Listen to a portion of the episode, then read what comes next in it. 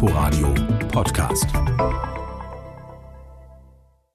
Es ist Ende August und für die Orchester in Berlin beginnt die neue Saison. Die vergangenen anderthalb Jahre haben die Musikerinnen und Musiker wegen Corona ziemlich gebeutelt, also hoffen diesmal alle Beteiligten auf einen normalen Verlauf. Gestern Abend konnte das Konzerthaus am Gendarmenmarkt endlich sein Jubiläumskonzert nachholen.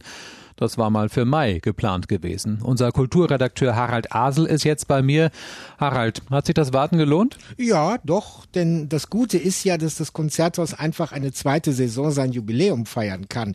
Also doppelt so viel gefeiert ist ja auch in Ordnung. Im Mai 1821 ist, das ist der Grund des Jubiläums, der Bau des Architekten Karl Friedrich Schinkel eröffnet worden, damals als königliches Schauspielhaus, ein Ort, an dem immer wieder Berliner Kulturgeschichte geschrieben worden ist, schon vor zwei 200 Jahren kam mit dem Freischütz von Karl Maria von Weber gleich am Anfang ein Blockbuster in die Welt. Also Traditionspflege und das Neue und Neues meint nicht nur neue Werke, sondern auch neue Präsentationsformen. Das gehört zur DNA des Hauses wenn man es lässt. Zu Beginn des Konzertes hat nämlich Intendant Sebastian Nordmann betont, dass die Kultur auf Augenhöhe mit der Wirtschaft behandelt werden möchte da baut er schon mal vor, wenn nach Corona die öffentlichen Kassen leer sind. Einen weiten Bogen wollte das Programm spannen, den Raum und die Geschichte dieses Ortes einbeziehen, aber auch nach vorne blicken.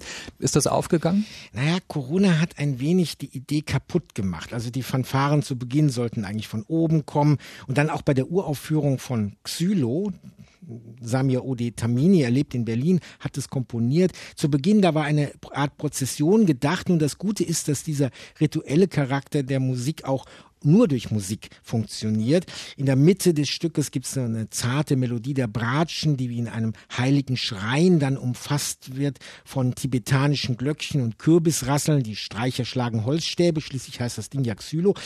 Und dann gibt es als äußere Umhüllung sozusagen dichte, flächige Klänge. Also, das war das gelungene Neue. Und dann, ich habe ja eben schon Karl Maria von Weber erwähnt, dass äh, Konzertstück Opus 79, das ist für das Orchester nicht so attraktiv, für den Pianisten umso mehr. Und dieser Pianist heißt Martin Helmchen.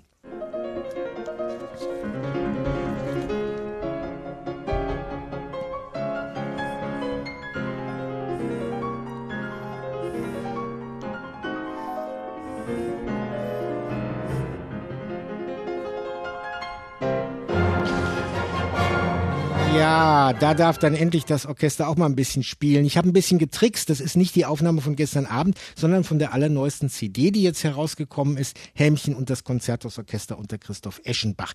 Gerade am Ort aufgenommen. Gestern schien mir der Pianist sogar noch ein bisschen gelöster zu sein. Bei dem Stück darf man ja nicht schummeln. Das merkt man.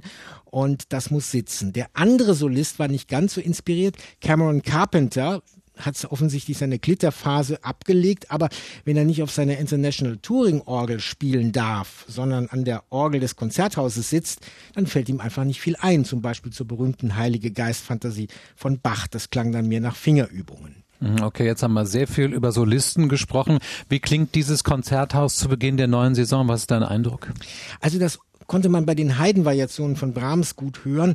In diesem Orchester gibt es ein Sehnen nach der Rückkehr zu Vertrautem. Da wird nicht aufgetrumpft, die einen gegen die anderen. Da fehlt ja auch manchmal bei Brahms üblich die eingeschriebene Ruppigkeit. Nein, es ist mir ein weicher Klang. Da ist vielleicht ein intuitives Wissen da um die Gefährdung des Schönen. Ja, wie leichtfertig sind wir damit vor Corona umgegangen. Dankeschön. Harald Asel war das aus unserer Kulturredaktion. Das Konzerthausorchester unter Christoph Eschenbach ist übrigens morgen Abend Open Air auf dem Gendarmenmarkt zu erleben.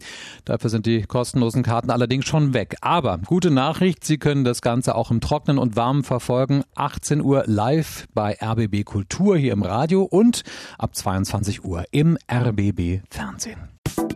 Inforadio Podcast.